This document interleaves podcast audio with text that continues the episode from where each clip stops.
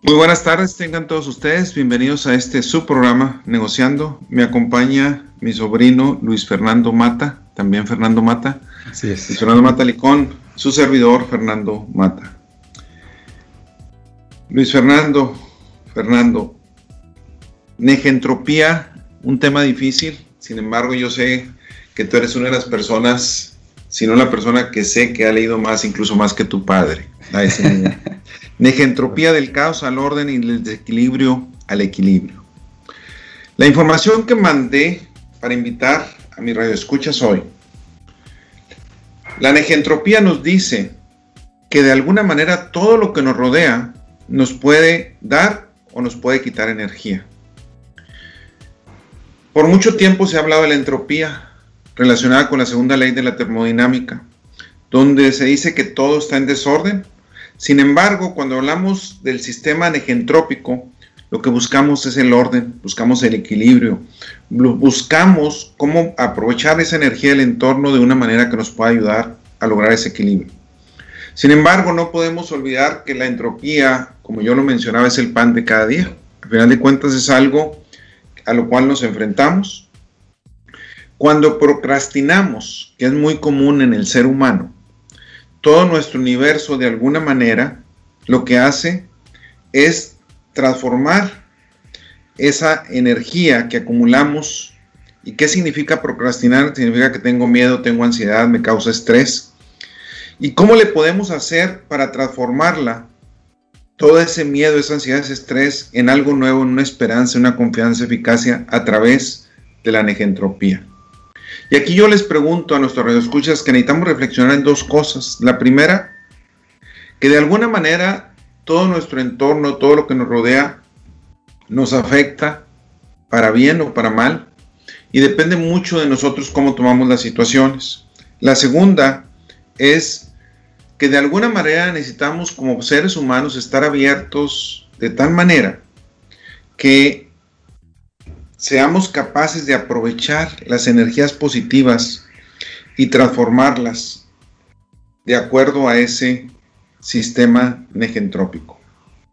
Y aquí, Tocayo, pasar del caos al orden, avanzar de la certeza, de la incertidumbre a la certeza, partir del desequilibrio al equilibrio. ¿Cómo podemos salir de una dimensión y cómo podemos pasar a otra? Y ese es el tema de hoy. Así es, así es el tema de hoy. muy físico, muy biológico, muy personal también. Eh, cómo funcionan las energías, como lo comentábamos justo antes de entrar al programa, esta batalla entre la entropía y la negentropía que, que pues simplemente vivimos en nuestro día a día, eh, tanto de manera física como de manera emocional y psicológica. Tú me mencionabas un caso, el caso de los audífonos. Sí, eh, para, todos aquellos que no estén familiarizados, por ejemplo, con lo que significa la entropía, eh, la naturaleza de, este, del universo en el, que, en el que vivimos, de la realidad, es entropía, es decir, las cosas tienden al caos. En un, eh, en un sistema en equilibrio, siempre y cuando haya energía dentro del sistema, ese sistema va a buscar salirse del equilibrio. Y la forma tal vez más fácil de imaginar esto es algo que nos ha pasado a todos cuando traemos los audífonos en la bolsa y siempre nos preguntamos por qué después de algunos minutos o unas horas caminando saca los audífonos y están todos hechos bola. Simplemente es porque eh, es más fácil que las cosas se desequilibren a que se mantengan en ese equilibrio en el que existen. Es más fácil que los audífonos se enreden porque hay millones de casos en los que los audífonos se pueden enredar y solo hay un caso en el que los audífonos se pueden mantener sin enredarse. Entonces, eso es la entropía, tender al caos cuando hay algo que entra dentro de un sistema en equilibrio. Fíjate que hay una historia que creo que en algún programa, en todos los que he participado, lo he dicho, no recuerdo, pero creo que sí, que estando preparando el tema de hoy, me vino a la mente. Cuando hablamos de la entropía, hablamos del desorden, hablamos del caos, como tú bien lo mencionas, hablamos de la incertidumbre, hablamos que el ser humano se tiene que enfrentar a todas esas cosas. Pero hay un cuento fabuloso que a mí siempre me ha gustado que se llama el cuento de la serenidad. Y un rey, eh, ya de edad avanzada, quería asegurarse que antes de fallecer, le quería dar a su hijo una gran lección, eh, pero no, lo no hallaba cómo. Eh, él sabía que su reino estaba en paz porque él había aprendido mucho de su padre, que realmente le había enseñado que la paz y la armonía es lo que puede llevar a la prosperidad. Y preparando este tema, pues vemos que la entropía va contra la armonía, o sea, sí, están las cosas no en armonía, ¿verdad? Entonces, eh, todos los días le decía a su hijo, este rey, no se quería morir antes de transmitir las enseñanzas que él le había dado a su padre. Pero al joven no le quedaba claro y no, no decía, papá, pero aquí lo que se trata es de tener poder, de tener astucia, de vencer otros reinados, de conquistar. Y eso se, el joven, eso era lo que pretendía. Y el rey no llevaba qué hacer hasta que un día tiene una idea. Y la idea es lo siguiente. Dice, quiero que se convoque a un concurso de pintura, el más grande e importante que nunca haya habido. Y lo que quiero que le hagan saber a todo el mundo es que el tema es la serenidad, el equilibrio. Solo aquel que logre plasmar en un cuadro de pintura esa serenidad, ese equilibrio, ¿verdad? Es el que se va a ganar el premio. Un premio grandísimo que se lanzó por todo el mundo. Nadie entendía por qué el rey quería hacer este concurso de pintura. Pero hubo una instrucción más que les dio. Dijo, les voy a pedir que ningún cuadro, pero ninguno, por más malo que parezca, por más lo más tonto que parezca, lo descarten. Yo debo ver todos. O sea, yo voy a ver todos. O sea, no quiero que ustedes decían, no, estos ya son los buenos y son para el rey. Y les hizo prometer eso. Bueno, empezaron a llegar cuadros magníficos. Eh, dicen, el rey va a tener muy difícil la tarea de escoger al ganador. Esos cuadros pues reflejaban un mar en plenitud, en tranquilidad, eh, con tonos hermosísimos, una paz reflejaban los cuadros. Y él, ya cuando están todos puestos, llega uno horrible, un cuadro horrible que parecía nubarrones, todo así, menos, menos armonía, menos paz, menos tranquilidad, todo lo demás. Dijo, no, oye, este vamos a tirarlo. Y uno le dice, recuerden lo que nos dijo el rey. Entonces lo ponen en un lugar, en una esquina donde casi no se ve. Dice, ay, pero pues, ya para que no lo vea, ese no puede ganar. Y el rey empieza a ver cada uno de los cuadros y está fascinado. Y le dicen, ya le gustó uno, su majestad dice, son muy hermosos, pero hay algo que les falta y no sé qué es. Ya había llegado al final de la exposición y no, no, le, no le convencía a ninguno. Cuando ve que un cuadro se asoma allá en el rincón Dice, ¿qué es lo que ya se ve? Es otro cuadro, Majestad. ¿Y por qué lo habéis puesto en un lugar donde, por qué lo han puesto en un lugar que yo casi no lo puedo ver? Dice, es un cuadro, Su Majestad, pintado por un demente. O sea, es un cuadro horrible. Ya lo habíamos rechazado, pero siguiendo su instrucción, pues lo vemos. Y entonces al rey le entra una curiosidad natural. Se acerca y ve algo que nadie había visto. Se acercó al cuadro y se acercaba más y más. Y en eso ve algo que su rostro se ilumina y dice, este es el cuadro ganador. Todos los miembros de su corte se acercan y dicen, pero ¿cómo? ¿Qué habéis visto? O sea, ¿qué has visto tú? ¿Qué, habéis visto usted, su majestad? Y él les dice algo muy sencillo, mire, acérquense. Y se acercan. Y había una ola gigantesca, un mar turbulento, nada de paz, nada de armonía. Pero en eso se ve un pajarito mm. con su nido, alimentando a sus criaturas, en palma, en paz, en calma. Dijo, eso es.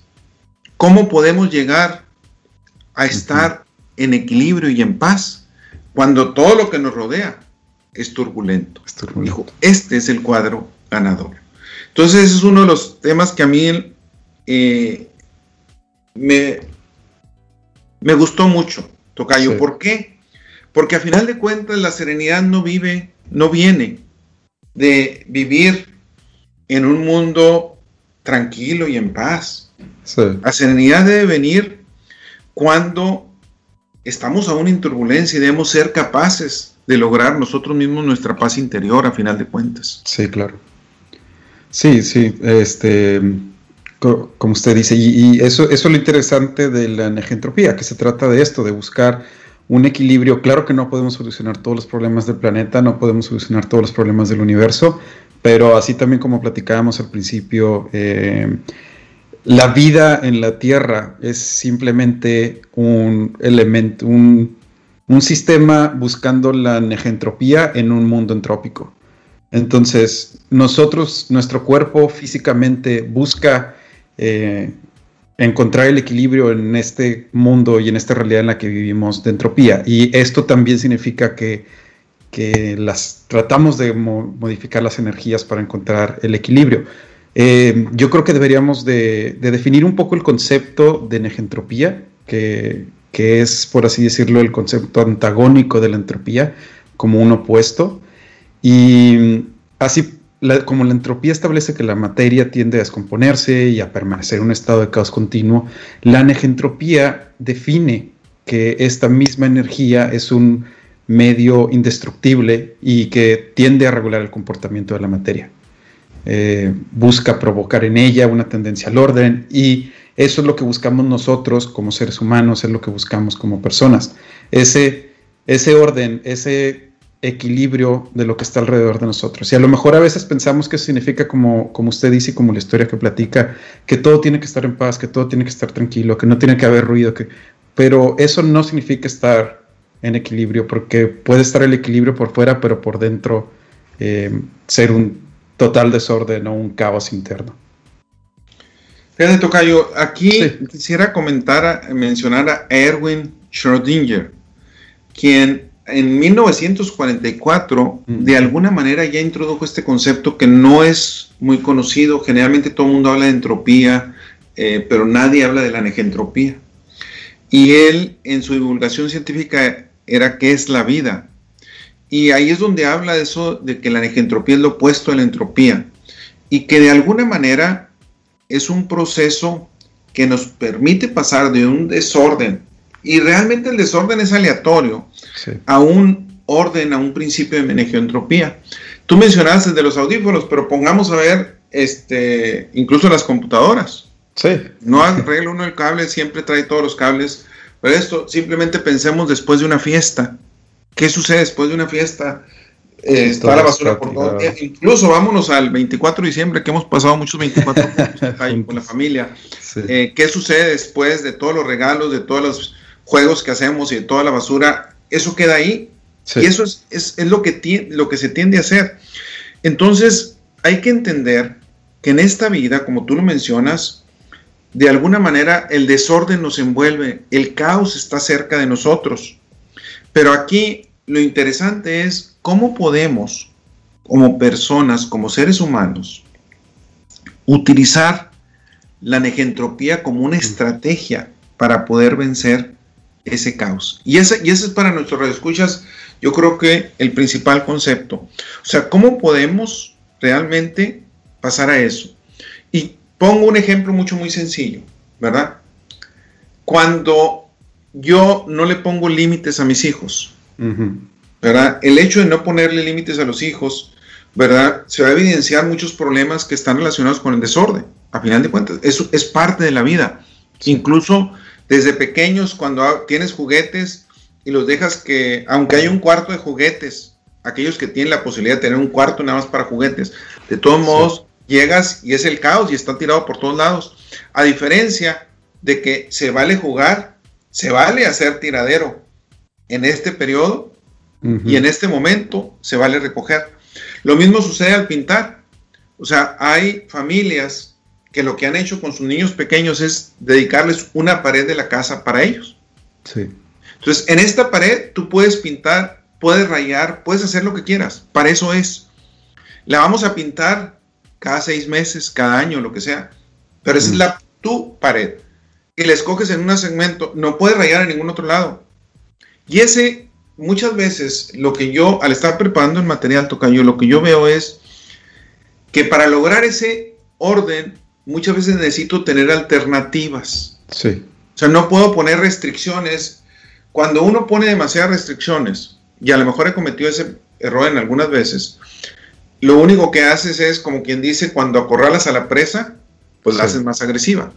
Pero si le dejas una salida, si dejas alternativas, hay una posibilidad que en esas alternativas sí se logre el orden. Cuando el desorden es válido temporalmente, pero puedes usar el sistema negentrópico para lograr un orden con ciertas reglas, con ciertas reglas claras en este caso. Claro, y, y, asimismo yo creo que eh, también, por ejemplo, en otros ámbitos como en el ámbito laboral o en organizaciones, muchas veces eh, eh, en estas mismas organizaciones a veces se alejan de seguir un objetivo en común porque se empiezan a regir por los intereses propios, no tienen metas, no tienen alternativas y de esta manera no logran nada eh, consiguen que haya frustración, que se vuelva un ambiente muy tóxico y la entropía, la entropía empieza a reinar en, estas organizaciones. Y esto al final afecta no solo a la, organización culturalmente, sino también afecta a la organización en lo que está produciendo, en las cosas que hace. Eh, trabajar en un ambiente tóxico que tienda a la entropía, que tiende al caos, es difícil, es casi imposible.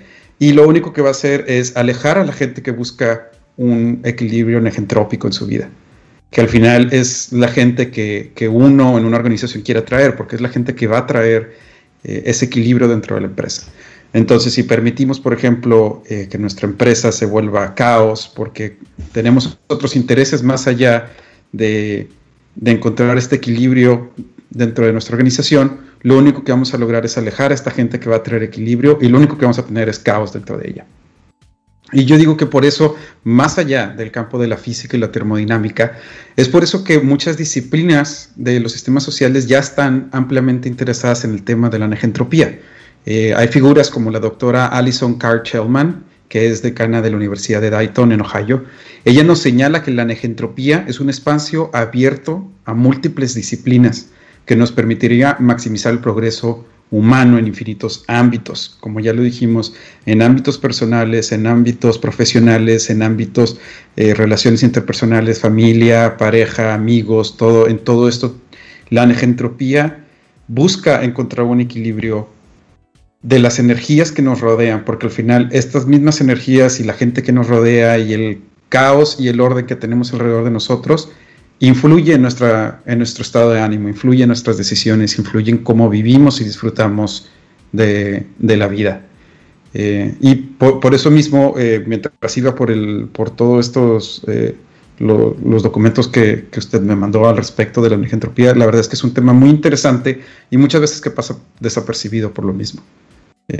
porque es difícil ver, cuando yo era parte del grupo de teatro en la universidad, era impresionante ver cómo la energía del público nos alimentaba a nosotros como actores, estando en el escenario, como la energía, había veces que teníamos público con energía muy positiva y eso te, aunque fuera una obra dramática o triste, la energía positiva del público de todos modos te, te alimentaba por dentro y te ayudaba a dar un poco más. Y al mismo tiempo al revés, había veces eh, que si había mucho ruido en la sala, eh, eso mismo te distraía, te hacía perder la línea, te hacía perder el pie. Y esto mismo energía, por así decirlo, caótica, eh, entrópica alrededor de nosotros, nos hacía perder la concentración y, salirnos de, lo que teníamos y al final de cuentas no ofrecer una obra al nivel que se lo merece todo el público, ¿no? Tocayo, eh, olvidé mencionar, este, Luis Fernando es eh, un gran actor, realmente, este, sí, sinceramente es algo que, en las obras que participaste siendo estudiante, eh, lo que demostrabas un gran declamador. y realmente lo que tú mencionas es algo bien importante porque muchas veces se nos olvida. Al final de cuentas, la vida se trata de círculos. Como puede haber círculos viciosos, puede haber círculos virtuosos. Y entonces, cuando estoy en un círculo vicioso, donde eh, no puedo estudiar porque no tengo dinero, y como no tengo dinero no puedo estudiar, entonces, y como entonces no estudio, pues no trabajo, no tengo un trabajo remunerable lo suficiente para que me pueda dar, etcétera, y entras en esos círculos viciosos. Sin embargo, cuando es un círculo virtuoso, es una sinergia, y en ese círculo virtuoso es cuando la negentropía va a ser pura energía positiva que está impulsando. Entonces, muchas veces lo que se trata es cómo le hago para salir de los círculos viciosos, que algunas veces necesito agentes externos, y es donde necesitamos apoyar a cierto tipo de personas para que salgan de sus círculos viciosos, que es una parte muy importante. Entonces, lo que tú mencionas ahorita es la energía que recibimos o que más que todo que somos, cuando estamos abiertos a energías positivas, tremendo. Pero cuando estamos abiertos también a energías negativas, es cuando nos provocan ese círculo vicioso y hay que tener mucho cuidado con eso.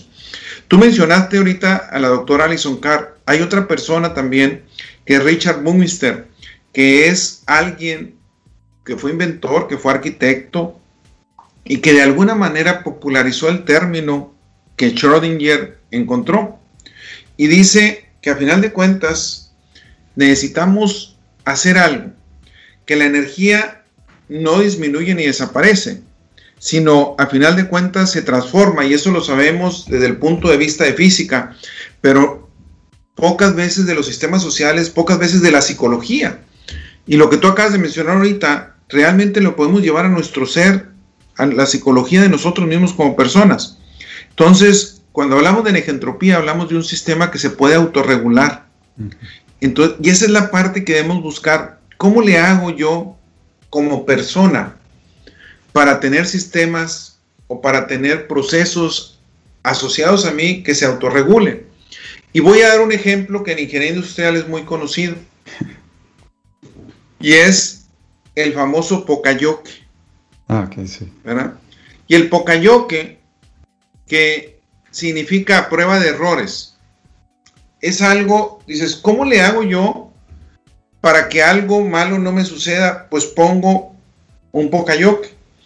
¿Qué Pocayoques uso yo en lo personal? Bueno, un Pocayoke de toda la vida que es, si yo no quiero que se me olvide algo y manejé, pues pongo las llaves de mi carro en mi maletín. No hay manera que salga de ahí sin mi maletín. Pongo las llaves de mi carro dentro de un libro. No hay manera que me vaya sin llevarme ese libro que me lo acaban de dar o algo que me acaban de dar. Son pocayoques. Uno de los pocayoques que a mí más me gustó de hace mucho tiempo, anteriormente los carros tenían gasolina con plomo. Así se utilizaba. De repente salen carros que utilizan nada más gasolina sin plomo. Y había en la gasolinera bombas con gasolina con plomo y sin plomo. ¿De qué manera, si le pones una gasolina con plomo a un carro que utiliza nada más gasolina sin plomo, pues lo echas a perder? Entonces, ¿de qué manera? Pues un pocayoque. Todas las mangueras de gasolina con plomo, el orificio es mayor que el orificio mm. del carro. Entonces, no hay manera que una manguera de una bomba con gasolina con plomo la pueda poner. Y eso es un Pocayoque. Inicialmente se llamaba Bacayoque, pero sonaba muy fuerte porque era como a prueba de tontos, por no decir peor. Entonces mejor lo cambiaron a Pocayoques. Entonces, en la vida, para lograr equilibrios, muchas veces lo que yo necesito hacer es Pocayoques. O sea, yo necesito encontrar cuestiones donde no me permitan hacer el error, aunque yo me equivoque. Y esa es la parte importante. No somos, no somos seres perfectos, somos perfectibles. Somos seres humanos que cometemos errores. Por lo tanto, yo debo poner las situaciones de tal manera que me evite yo mismo los errores o le evite a las otras personas los errores. Y esas son de las cosas que al hablar de la negentropía debemos buscar. ¿Cómo le hago para que yo genere energía positiva a los demás? Para que yo mismo acepte la energía positiva. Muy bien, Tocayo, estamos a punto de irnos a un... Si nos quieres hacer algún comentario antes de irnos a un break en un minuto. Este, sí, dos, dos cosas así, así rápido. La primera es hablando sobre el Pocayo, que eh, yo tengo un eh, trabajo como programador, he usado computadoras desde desde que tengo memoria y que pues, mi papá em, tenía pues, las computadoras en la casa para que nosotros nos familiarizáramos. Y recuerdo que a mí se me hacía muy raro que tuvieran diferentes entradas para cosas que parecían muy similares. Pero al final de cuentas ese también fue un poco yoke, porque no, como la gente todavía no estaba tan familiarizada y era muy importante los niveles de voltaje, la forma en que se transmitían los datos a diferentes componentes de la computadora, los, que diseñaron el hardware de la computadora hacían diferentes las entradas para que, para que no pudieras equivocarte y conectar el, monitor en donde no iba, el monitor donde va el teclado o algo parecido. Em, así que eh, es, también importante eso, como menciona, para traer el equilibrio y evitar problemas, ¿no? Evitar problemas que son, que nosotros sabemos que pueden llegar a pasar. Y otra cosa que me gustaría agregar es, hablamos mucho de, la energía positiva alrededor de nosotros, pero también, eh, al final de cuentas, vamos a, el mundo nos va a traer energía negativa de una u otra manera. Ya más adelante vamos a hablar sobre, sobre cómo manejar esa energía negativa, pero al final la entropía es agarra también a veces esa energía negativa y la transforma en algo positivo. Eh, porque al, final de cuentas eh, todos los sistemas abiertos interactúan con el medio y por lo tanto la negentropía nos dice que aquello que nos rodea puede darnos o quitarnos energía y nosotros somos los que tenemos que transformarla. Eso era lo que quería decir así. Rápido Gracias, Tocayo. a mí me faltó hacer una, un yoke porque mi celular ahorita se me... se llenó la memoria.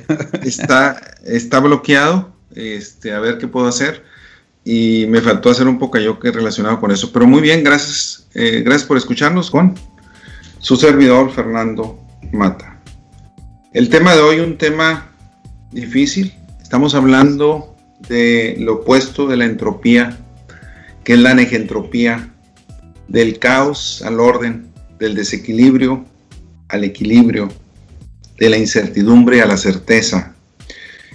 Y aquí Tocayo, ¿por qué no platicamos un poquito acerca de qué pasos nos sugieren algunos expertos para ganar energía y eficacia según la negentropía? Claro, claro. Em, esta idea de la, de la, termodinámica y la física, que es la negentropía, el buscar el equilibrio, eh, también se puede aplicar en, un escenario social, como ya lo hemos estado diciendo. Eh, a final de cuentas somos organismos que no solo existimos de manera física en, esta realidad, sino también existimos de una manera emocional, personal y a final de cuentas social. Y las claves que, definen eh, a la negentropía son tan inspiradoras para transformar positivamente nuestra realidad. Por ejemplo, como ya lo mencioné antes, la experta, eh, la doctora Alison Carr-Chellman, nos da las claves para evitar la pérdida de la energía y lograr que nuestros entornos funcionen mejor. Y estas serían las estrategias. Primero, una de las cosas más importantes es identificar dónde está la entropía en la vida. Necesitamos saber qué es lo que nos está trayendo caos, qué es lo que nos está trayendo el desequilibrio en nuestras vidas, qué nos hace perder la motivación, qué nos hace perder la armonía, la energía de nuestro día a día. Y una forma muy fácil eh, es escribirlo, hacer una lista. Yo, yo soy mucho de escribir, también me gusta mucho escribir, soy mucho de leer y escribir. Si hacemos un listado de las cosas que más nos estresan o nos preocupan, primero podemos hacer el listado y luego después volver a pasar el listado y ordenarlo de mayor a menor. ¿Qué es lo que más nos genera estrés? ¿Qué es lo que más nos preocupa?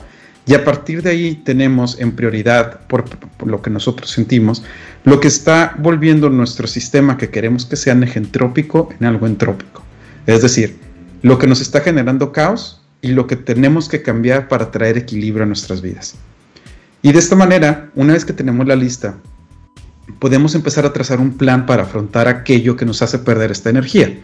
Eh, no sé, si un ejemplo, digamos que en el trabajo hay una cosa que, no sé, algo que yo sé que tengo que programar, que tengo que hacer y está ahí siguiéndome, pero como es algo difícil, como es algo grande, no lo hago, lo dejo a un lado, me enfoco en cosas más pequeñas, pero al final de cuentas el estar, el tener esa idea en, detrás de mi cabeza de que necesito hacer eso, necesito hacerlo, me va a empezar a traer este caos en mi vida y no me va a permitir estar en equilibrio y bien conmigo mismo.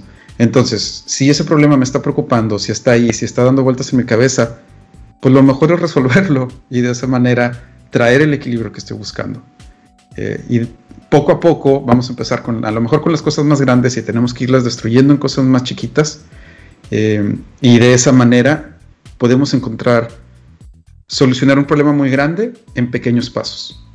Porque al final si nos ponemos metas muy grandes, pues tampoco, tampoco se puede, nos vamos a desmotivar más. Mira, Tocayo, lo que tú mencionas, yo siempre lo he dicho, y no quiere decir que lo haga, incluso si mis hijos me escuchan, dicen, te están mordiendo los labios, papá, eh, es poner en blanco y negro las cosas. Y es eh, escribir, ¿verdad? Y hay muchas, muchos métodos, incluso cuando es algo que traes una situación desde niño, se dice, escribe con la mano que no es dominante. En la mayoría somos derechos, bueno, escribe con la izquierda.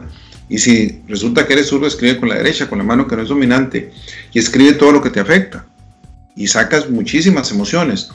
Eh, pero realmente es escribir qué es lo que me preocupa, los puntos, por qué me preocupa cada uno de ellos, cuáles son aquellos que puedo atacar rápidamente y cuáles son los que no. es algo muy sencillo. Y hay una historia eh, que se conoce como el anillo del equilibrio que también quiero comentar ahorita. Y es una historia muy vieja, eh, tiene muchas versiones. En esta versión relacionada con el tema de hoy es sobre el control de las emociones. Había una vez un rey que tenía un problema muy fuerte, que era incapaz de controlar sus emociones, tanto la alegría como la tristeza principalmente. Estas emociones le llevaban a perder el control. Entonces, de alguna manera, cuando la alegría llegaba a su vida, lo celebraba de una forma totalmente desmesurada, desmedida, ¿verdad? O sea, lujos, muchos gastos, etcétera. Y de alguna manera él sabía que estaba mal, pero era la manera como que él tenía. Pero también cuando estaba triste, estaba en una depresión, una depresión que le afectaba y que afectaba a su reino tremendamente. Pero él estaba consciente, y eso yo creo que es lo principal, estar consciente de dónde estoy. Entonces él estaba consciente que no tenía un equilibrio en su vida. Y un equilibrio se vale a ver vaivenes. Pero cuando los vaivenes son con picos demasiado altos es cuando me salgo fuera de todo control. Y entonces lo que hace es te ofrece una gran recompensa a quien lograra darle un anillo capaz de controlar sus emociones. Y resulta que médicos, hechiceros de todo el mundo, grandes artesanos hicieron anillos fabulosos con diamantes, etc. Y no, llegaban al castillo y él lo rechazaba y dice esto para nada. Hasta que un día un viajero llega desde muy lejos y le dice al rey, Majestad, su mensaje ha llegado desde donde yo vengo. Y yo tengo un anillo que siempre he usado y se lo voy a dar. Ese anillo, cada vez que tengo una emoción descontrolada, me siente triste, alegre, etc. Lo que hago es lo observo durante unos minutos y recupero la calma. Vuelvo a una calma, una paz, a un equilibrio. Lo único que tienen que hacer ustedes es leer el mensaje que está dentro. De repente el rey se encuentra ante una situación muy crítica de, vida o muerte y se acuerda del famoso anillo, lo trae, lo lee y dice, todo esto pasará. Y ya pasa y entonces llega a su castillo y quiere hacer una gran fiesta, porque ya se había salvado. y entonces le dice, el viajero estaba ahí, le dice, lee el mensaje, también esto pasará. Y entonces, de alguna manera, él se da cuenta que todo pasa, que todo es temporal.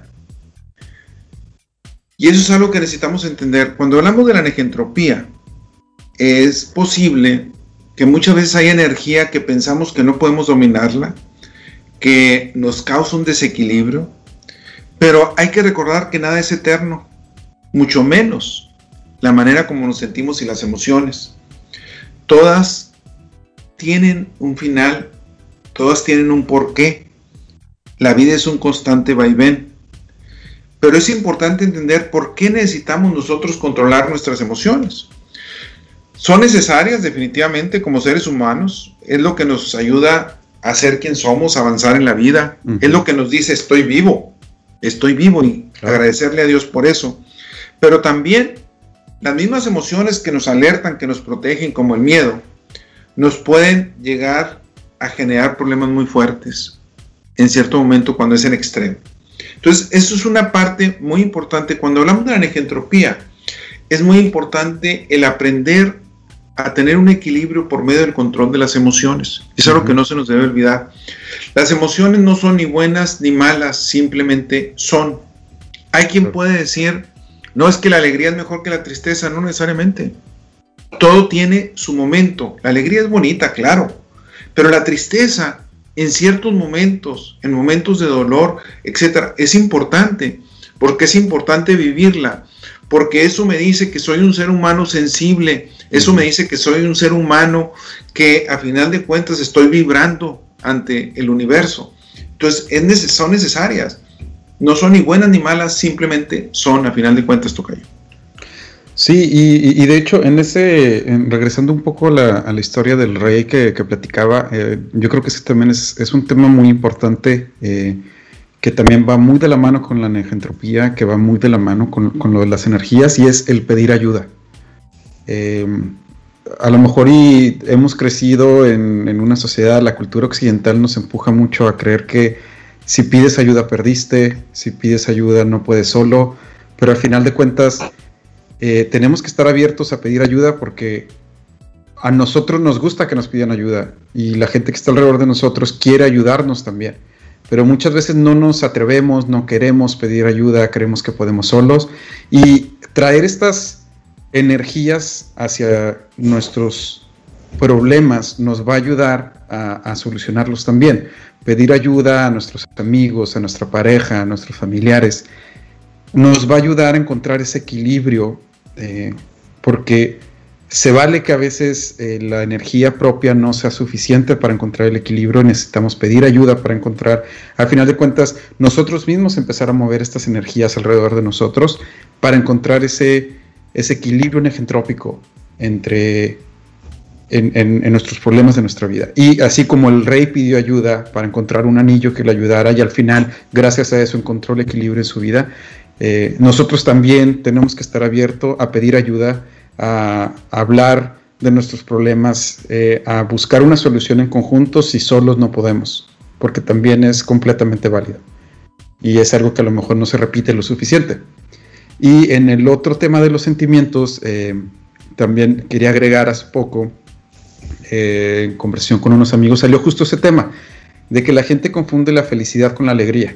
Yo no creo que ser feliz es igual a estar siempre alegre, pero a final de cuentas ser feliz es encontrar un equilibrio en el que yo estoy bien sintiéndome alegre a veces, sintiéndome triste a veces, eh, sabiendo, teniendo días de estrés, teniendo días de relajación, teniendo teniendo todas estas interacciones con las diferentes emociones que uno vive como ser humano pero sin que esto afecte mis ganas de vivir la vida, mis ganas de seguir. Claro que va a haber días tristes, así como va a haber días felices, pero al final de cuentas, como, como usted lo menciona, todo va a pasar, tanto lo bueno como lo malo. Y lo importante es agarrar eso y meterlo en parte de nuestra vida para nosotros sacar lo mejor que se puede de todas las situaciones que nos toca vivir. Mira, toca, tocas de tocar un punto que para mí es importantísimo. Eh, y es la cuestión de que la felicidad es a pesar de, de que sucedan cosas que consideramos que es un infortunio, que muchas veces es por algo suceden las cosas. Y es una de las cosas que, no que necesitamos recordar. Cuando hablamos de la negentropía, ¿verdad? Eh, tú mencionabas algo, hacer una lista empezar a atacar las cuestiones pequeñas. Y es cuestionarnos qué nos hace perder la motivación, la armonía, la energía. Y aquí hay algo que quiero comentar. La semana pasada eh, me toca estar en Delicia, Chihuahua, mi ciudad natal, que también es, tu, ciudad, natal. Y me toca convivir con mis compañeros de secundaria. Y alguien de ellos menciona que el bullying no existía. Y le digo, el bullying existía y existía tremendamente. Y en lo personal, eh, la mayoría o muchos de mis compañeros de secundaria eran un año o hasta dos años mayores que yo. Cuando yo entro a primera secundaria de 11 años recién cumplidos en abril y me enfrento a un mundo donde la mayoría es mayor que yo, Dos años es muchísima diferencia. a esa edad, es mucha diferencia, ¿verdad? Y entonces, claro que había bullying, y había bullying de los profesores, tremendo bullying. Y se los mencioné, le dijera, dice, no, pero... Y aquí lo que hay que entender es que lo que para una persona puede serlo, para otra no. Porque alguien, eso para, para ti puede ser algo irrisorio, y lo he comentado aquí muchas veces. Recuerdo una compañera donde ella podía tener muchos subordinados, podía manejar empresas, etcétera, etcétera, pero la persona que le ayudaba en su casa, ella no le podía decir, sabes que no te comas esa naranja porque la voy a utilizar ahorita. No podía. No tenía, o sea, no sabía cómo hacerlo. Pero oye, pero si manejas miles de empleados, pues sí manejo miles de empleados y les puedo decir lo que sea. Pero la persona que está en mi casa no puedo. Que hay que entender esa parte. Entonces, hay situaciones en los sentimientos que nadie más el que lo está viviendo lo puede sentir. Claro. Y esa, y es una de las partes, y que para otro, oye, ese irrisorio lloró por esto, pues sí, lloró por eso, pero para esa persona, ese incidente tenía que ver con otra situación. Claro. Y eso es algo de lo que cuando hablamos de la negentropía, allí es cómo podemos conservar la energía y el equilibrio, ¿verdad? Sí. En los sistemas, ¿cómo puedo conservar la energía y el equilibrio yo mismo? Esa es una parte, ¿cómo puedo lograr yo eso? Y si te parece, nos quedan unos cuantos minutos. Si mencionamos algunas claves para mantener nuestra vida en equilibrio, ¿qué le podemos proponer a nuestros escuchas? Porque a final de cuentas se oye muy bonito la negentropía. Sí. Pero, ¿cómo podemos lograr el equilibrio en nuestras vidas? Claro. Eh, sí, como, como lo mencionamos ahorita, eh, tener una lista de las cosas que en, este momento son importantes para nosotros, tanto positivo como negativo. Eh, una cosa también que es muy importante es establecer metas diarias, eh, ponernos objetivos antes de ir a trabajar, ponernos objetivos, no sé, si nos gusta hacer ejercicio, practicar algún deporte, qué es lo que vamos a hacer. Pero también es importante que estas metas sean metas realísticas, metas reales que podemos cumplir, porque a veces em, algunas personas tienden a, no a sobrevalorar lo que pueden lograr, porque pues al final de cuentas uno es capaz de hacer lo que, lo que se propone, pero a veces si la meta que estamos siguiendo es muy grande, el no alcanzarla nos puede desmotivar y nos puede traer este desequilibrio en, en nuestras vidas. Entonces es importante, si tenemos una meta muy grande, lo que ya platicamos, romperla en metas un poco más pequeñas que podemos lograr día con día y a lo mejor al principio eh, eso va, a ser, va a sonar, no sé, muy tonto. ¿Cómo puedo terminar un libro leyendo una página al día? Y a lo mejor al siguiente día, pues ahora voy a leer dos páginas, y al siguiente día tres, cuatro, cinco. Y en lugar de que mi meta sea leer un libro, mi meta de hoy va a ser leer un capítulo, mi meta mañana va a ser leer dos capítulos. Y de esta manera, al final de cuentas, voy a terminar el libro y voy a cumplir mi meta mayor. Pero lo hice rompiendo y poniéndome estas metas diarias para encontrar lo que una forma de destruir ese monstruo que es el, reto más grande con retos más pequeños y así encontrar un poco más de equilibrio, yo sentirme bien conmigo mismo porque estoy logrando un progreso. Em, al final de cuentas estableciendo. ¿Sí? un ejemplo relacionado con eso. Eh, yo tengo un, un, amigo, Eduardo García Duna, que muchos a lo mejor de nuestra radio escucha lo conoce, profesor en el TEC de Monterrey de Ingeniería Industrial por muchísimos años, fuimos colegas. Eh, Eduardo, yo creo que ha corrido, si mal no recuerdo, más de 70 maratones, ¿verdad? Este, si y si no es que va en 80 o 90, no sé cuántos llevará.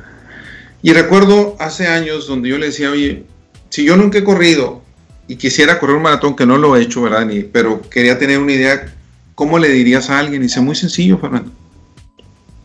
Dice, caminas nueve minutos y corres uno. Caminas nueve minutos y corres uno. Así, por mucho tiempo.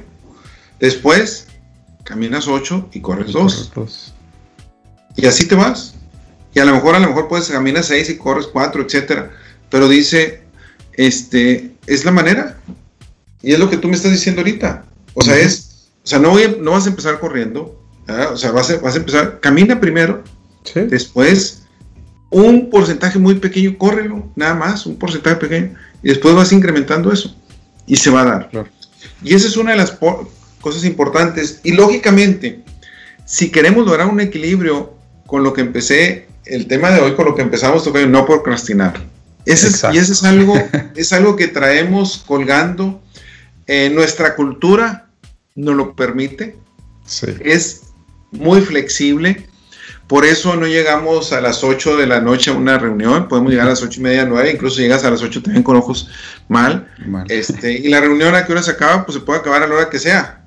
Ahorita a lo mejor con la pandemia vino a estructurar un poquito ciertas cosas que no estaban estructuradas, ¿verdad? Este, hay que ver los puntos buenos de la pandemia también.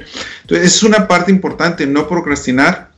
Y yo digo que en esta vida no se trata de evitar conflictos, se trata de administrarlos. Pero si los puedo evitar, también hay que evitar algunos, ¿verdad? Este, no más que no hay que evitar conflictos cuando ese conflicto lo pospongo y me va a llegar como una bola de nieve después y me viene 10 veces más. No, en ese entonces hay que agarrar el toro por los cuernos y lo que tú decías, hay que hacer las cosas que traigo en la mente con las que no puedo dormir, que eso era lo que le llamamos rumiación, el rumiar de las vacas, y es la rumiación de nuestros pensamientos, que fue uno de los temas que tuve hace algún tiempo, es la rumiación de nuestros pensamientos de lo peor. Son de las cosas que ahí traigo y que las traigo dando vueltas y dando vueltas y no las arreglo.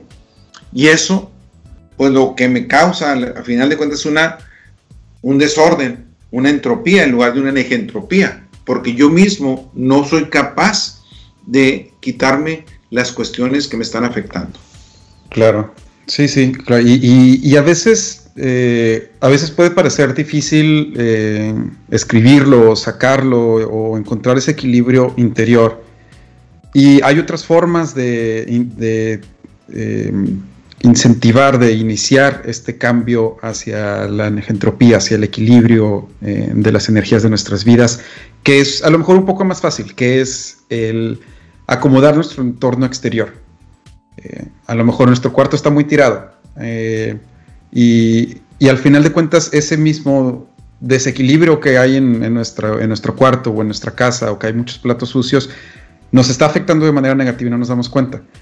Y a lo mejor eh, a lo que voy es, a veces la forma más fácil de catalizar este, el inicio de la búsqueda de la negentropía en nuestra vida es poner orden al mundo exterior del cual tenemos control. Eh, acomodar el closet, sacar cosas viejas y tirarlas, eh, limpiar, incluso a veces hasta, no sé, borrar fotografías del celular viejas, screenshots o cosas que tenemos que ya ni vamos a usar ni nada. Que debía haber hecho. ¿eh? si no, después se les bloquea el celular. Pero de esta manera vamos a traer un poco de equilibrio a nuestra vida exterior y a lo mejor mientras estamos en ese proceso encontramos alguna forma de arreglar el equilibrio de nuestra vida interior. Eh, muchas veces también las energías, como ya dijimos, las energías externas, el caos externo puede influenciar de manera negativa nuestra energía interna. Y nuestra, lo que tenemos que hacer nosotros es tratar de cambiarlo. Si no podemos cambiarlo, bueno, tratar de cambiar la forma en la que eso me afecta a mí. Saber qué, qué peleas eh, qué batallas luchar y qué batallas no, qué me va a traer algo bueno, qué puedo convertir en algo bueno. y otra de las claves para encontrar la negentropía, por ejemplo, es obtener ayuda si la necesitas, como ya dijimos. Eh, eh, pedir ayuda a las otras personas, porque a veces necesitamos la opinión de alguien que está en el exterior, que ve las cosas con otros ojos. A lo mejor nosotros ya estamos muy cansados de un tema y las ideas que puede traer alguien del exterior nos puede ayudar a encontrar ese equilibrio que estamos buscando nosotros. Mira, Tocayo, hay algo muy relacionado con lo que tú acabas de mencionar y es, muy interesante y es lo que se conoce un principio de Joseph Newton. Es el principio del vacío. Y lo que dice Joseph Newton está muy relacionado con el tema de hoy. Dice, ¿tienes, te pregunta primero, ¿tienes algún hábito de juntar objetos inútiles? Creyendo que just in case, por si acaso. Tienes el hábito de juntar dinero para no gastarlo, porque en el futuro, lo cual es válido, es, válido, es válido ahorrar, pero no es válido ahorrar de más, donde no tengas una vida normal. Tienes el hábito de guardar ropa, zapatos, muebles, lo que sea, por si los llego a usar, porque voy a bajar de talla, por lo que, etcétera, etcétera, etcétera, etcétera. Y entonces aquí él menciona que es necesario crear un espacio, un vacío, para que las cosas nuevas lleguen a nuestra vida. Y cuando hablamos de la negentropía, es necesario crear ese vacío para quitarnos la energía negativa. Y aquí sí yo, si me oye Karina, mi hija va a decir, papá, pues no es cierto, no lo haces, ¿verdad? y eso es de las cosas, sí, y es una realidad. Pero es preciso eliminar lo que es inútil en nuestra vida para que la prosperidad venga, para que la energía negativa salga, para que la negentropía como energía positiva la transforme esa negativa positiva y podamos recibir cosas nuevas. ¿sí? Tocayo, dos minutitos para que te despidas de nuestro radio escuchas. ¿Qué les dirías para finalizar? Eh, bueno, para finalizar, me gustaría nomás eh, recalcar dos puntos. Uno, la naturaleza y el mundo en el que vivimos es, entrópico por naturaleza. Eh, la vida, el planeta, el universo, siempre nos va a tratar de llevar al caos.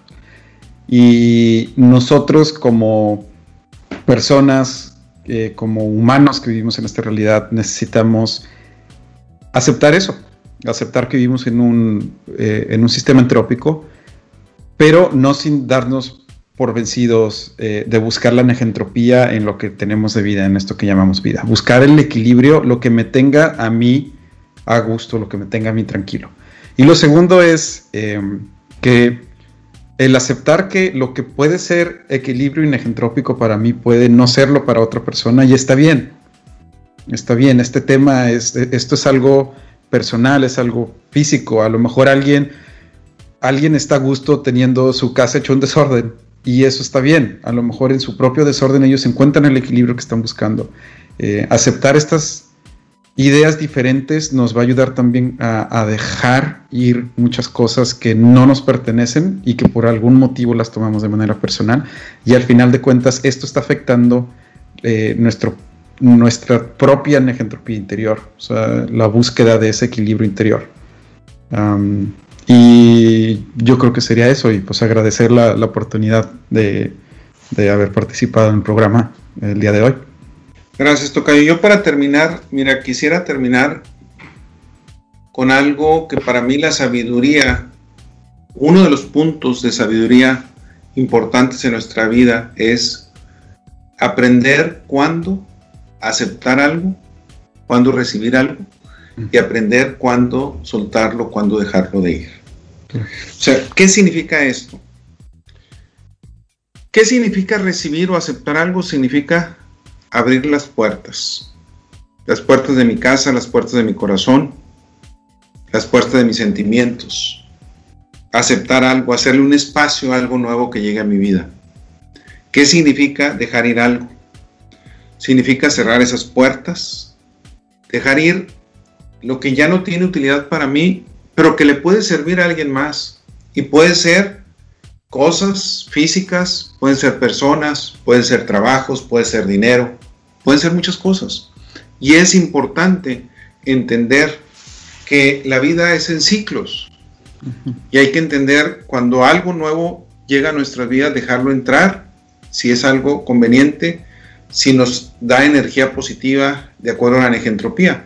Pero también muchas veces esa energía se puede ir viciando y es importante aprender a soltar. ¿Nos cuesta? ¿Nos duele? Sí, sí duele. Pero muchas veces es lo conveniente y es aprender y tal vez eso que suelte le sea útil a alguien más. Un sillón que no utilizo, una computadora que ya para mí no me sirve, pero para alguien más sí una persona con la que tengo una relación que a lo mejor conmigo no funcionó, pero con alguien más sí. Y eso es importante y no es fácil. Pues más que todo agradecerles, agradecerte Tocayo, gracias por estar aquí. Los invitamos a continuar